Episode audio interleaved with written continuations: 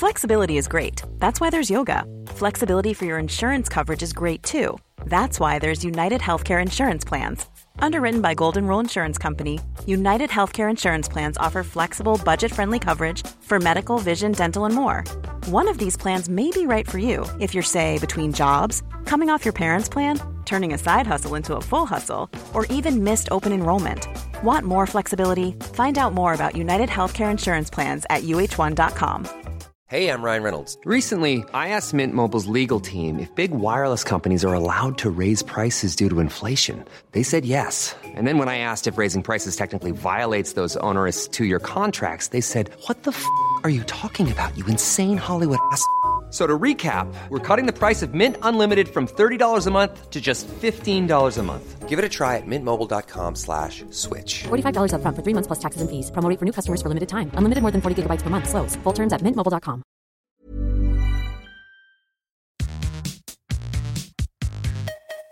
Hola, bienvenidas a todas, bienvenidos a todos de nuevo a Nación Podcaster Edición Magazine, el mini podcast que sale los lunes que trae una noticia, una herramienta y un podcast. Yo soy Sune y soy productor de podcast.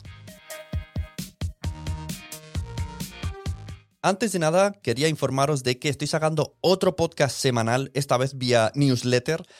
En la newsletter de Quiero ser podcaster sale los viernes y ahí hablo un poquito de la agenda, de cosas que he hecho, de cosas que haré, alguna que otra reflexión se cuela y tiene un plus extra de mm, podcast. Por ejemplo, esta vez hablaba con Nao, que la conocí en Instagram, y se vino a mi sala de Clubhouse y le pedí si podía grabar esa situación y hablamos como de un caso real en el que una persona quiere tener un podcast, me explica lo que hace y lo que le gusta hacer y entre todos le damos forma a su podcast. Está muy guay ese formato.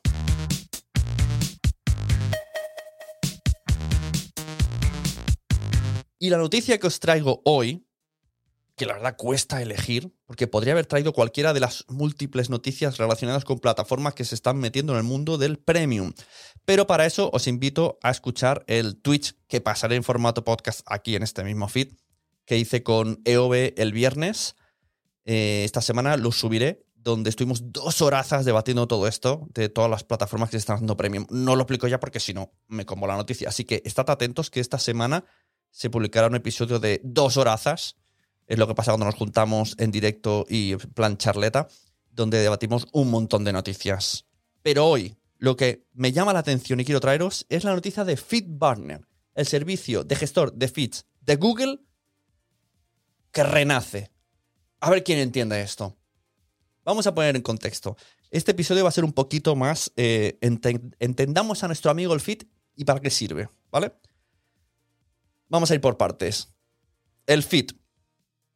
El feed es un código XML que tiene mm, todas las webs, todos los blogs y por supuesto los podcasts también, donde está la información básica de todas nuestras publicaciones. Y sirve para decirle a otras herramientas, usuarios, etcétera, webs, que tenemos una actualización, ¿vale? Hace un ping, que es como un aviso, y entonces le dice que hay un nuevo post en el blog o hay un nuevo podcast publicado y sale como mm, tienes un podcast por escuchar, ¿vale? Esa es la función del feed.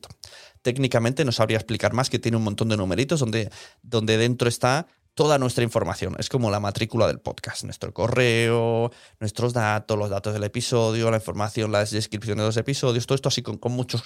Con, las que sepan eh, Matrix de programar, pues lo entenderán mucho mejor. Pero a nivel usuario es una cosa que copias y tienes que enviar a iTunes y a Spotify. Estoy hablando en el año 2021, porque esto puede cambiar. A día de hoy, tú subes tu podcast a una plataforma o a tu web.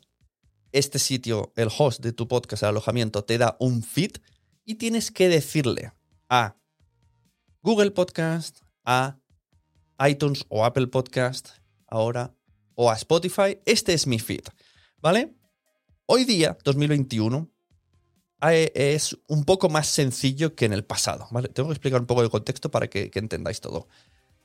Mm, desde hace, pues no lo sé, 2019 probablemente, tanto Spotify con su web Spotify for Podcasters como Apple Podcast con su página iTunes Connect ya tienen un lugar donde tú dices, hola, quiero subir, que subir está mal dicho, ¿vale? Quiero que mi podcast aparezca en vuestro repertorio.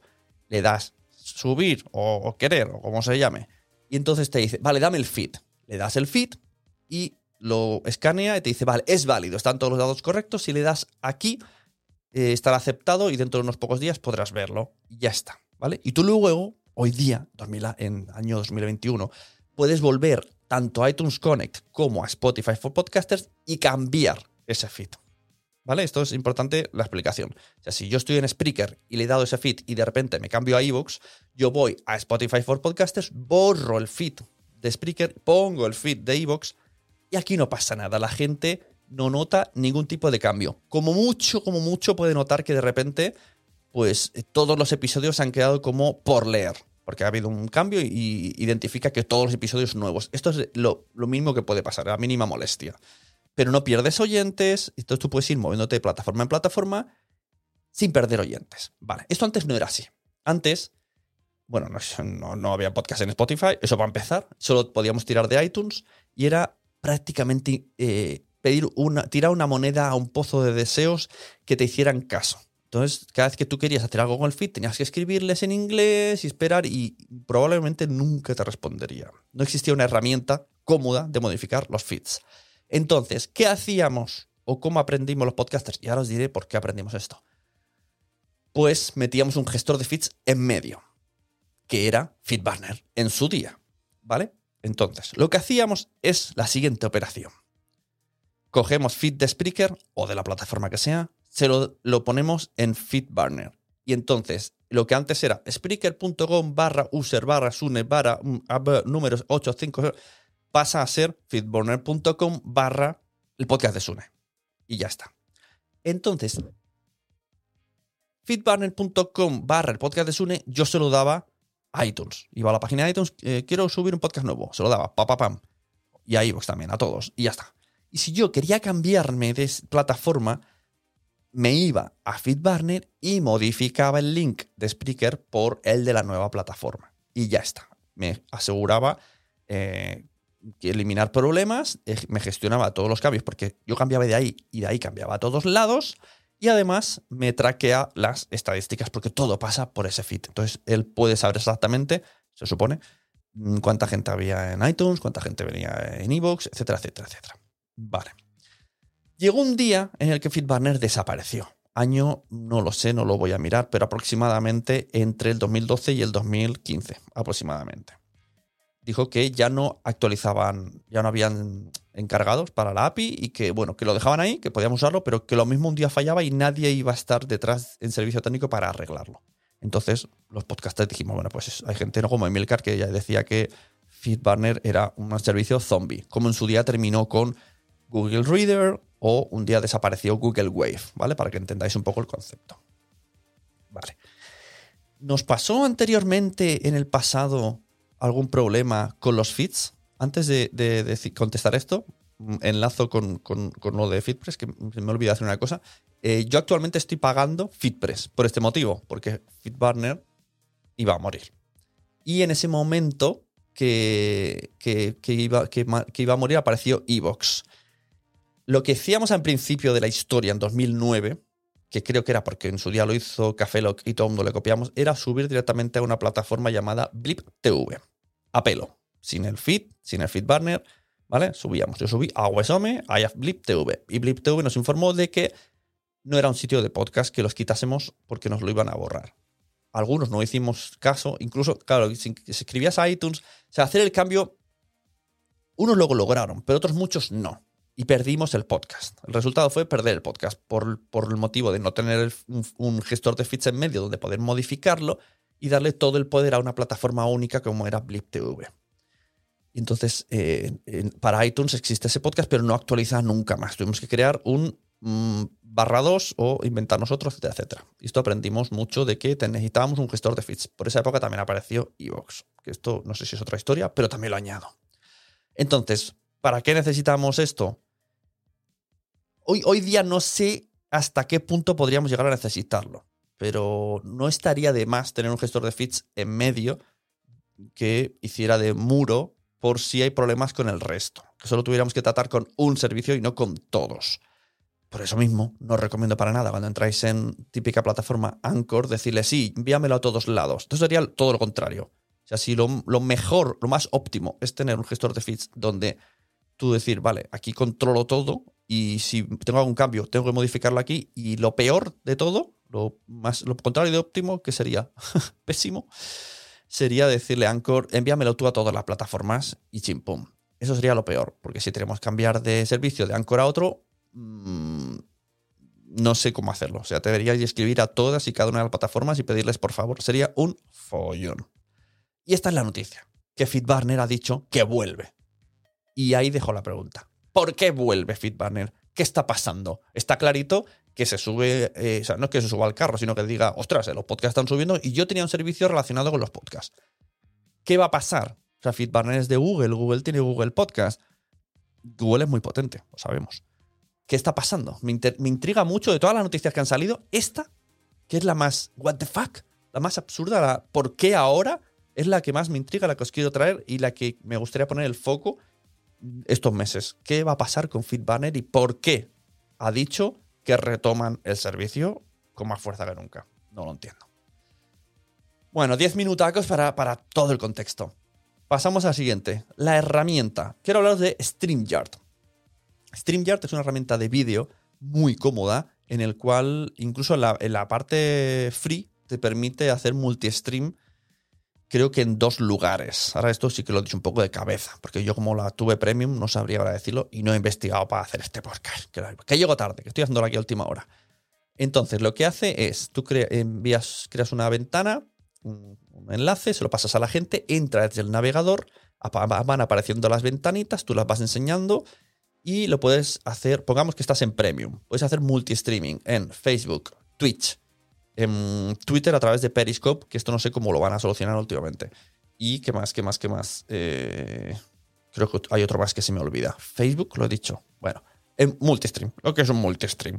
Y entonces, tú, además, tiene un sistema de producción de vídeos muy molón y muy sencillo mediante botones de activar esto, desactivar esto y vas viendo cómo puedes compartir documentos, se van moviendo las pantallas en vertical, en horizontal, puedes ponerle fondo, puedes eh, ponerle con tus colores, con tu marca, ponerle un logocito como, ¿sabes? Una mosca de estas como en la tele, con tu marca, con tu sello.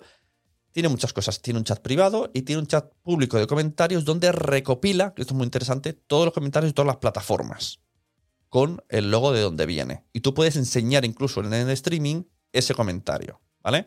Si una persona ha escrito en Twitch, tú puedes ver que viene de Twitch y enseñarlo ahí, que lo vea en pantalla eh, aparece además una realización muy molona, eh, como he dicho, repito, y comentarlo. Entonces, es un buen método sencillo de hacer podcast. Claro, contemos que el sonido es pues, lo que te dé internet de cada uno, sonido internet, no graba pistas por separado, pero me parece sumamente cómodo y además la herramienta gratuita es igualmente funcional. La única diferencia es que tienes menos streamings y el logo es el del patito. Stream, ya tienes ahí un pato. Por ejemplo, otro día, no sé qué me pasó en Twitch, que mm, con EOB mm, no podía conectar de manera habitual con Zoom y con la, aplicación habitual que hago.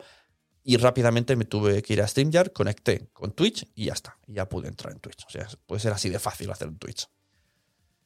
Y el podcast, quiero recomendaros Turing. Turing que yo lo encontré en Podimo. Y me pareció muy molón. Además, hasta terminada la temporada, son seis episodios, me recordó mucho, mucho, mucho a Blade Runner. Es una ficción sonora, creo que son chilenos, porque luego he investigado y tienen otro podcast que estoy escuchando ahora que se llama Caso 63, ya os lo traeré, que fue muy exitoso en el año pasado. Y, y trata de, de esta típico reflexión que se hace mucho en Blade Runner, ¿no? De si un androide con, o sea, un androide hipervitaminizado y humanizado es capaz de saber que él no es humano. Si se le implantan recuerdos, se le implantan sentimientos y hasta qué punto eh, se diferencia de una persona. Y ahí está un poco, ¿no? El juego. Empiezan con un asesinato y luego pues ya realmente se empieza a dudar de quién es el robot y quién es la persona realmente. A mí me ha mucho, sobre todo es cortito, me ha gustado mucho. Sí que es verdad que lo he escuchado con altavoces y no con auriculares, que estos tipos de podcasts se tienen que escuchar con auriculares. Y lo dice uno que está editando ahora mismo uno en, en este, ya no sé si decirle 8D, 3D, binaural, yo no sé muy bien el concepto que tiene, pero estos sonidos que salen por, por todos lados, estoy editando un podcast así, lo escucharéis dentro de poco. Y claro, y por un lado pienso, esto, debería de hacer el favor a estos podcasts de escuchar con auriculares, pero mira, no he podido, me he quedado con la historia y ya está. lo siento. Porque al final si lo escuchas con, con, altavoces, pues no deja de ser un mono o un estéreo, que no te das cuenta de cuando te viene la voz de atrás, de arriba, de abajo. Bueno, en fin, lo siento. Pido perdón por no tener tiempo para escuchar cosas con auriculares, porque trabajo produciendo y editando podcasts a otros y siempre estoy con auriculares. Perdón. bueno, lo dicho, muchas gracias por estar aquí. Compartid, escuchad. Os dejo en los enlaces de este mismo podcast la última newsletter donde allí podéis leer las noticias y escuchar el podcast premium del viernes pasado y suscribiros a la newsletter. Y nos vemos Tened buena semana. Nos vemos. Recomendad podcast porque a todo el mundo le gustan los podcasts. Todavía no lo saben. Adiós.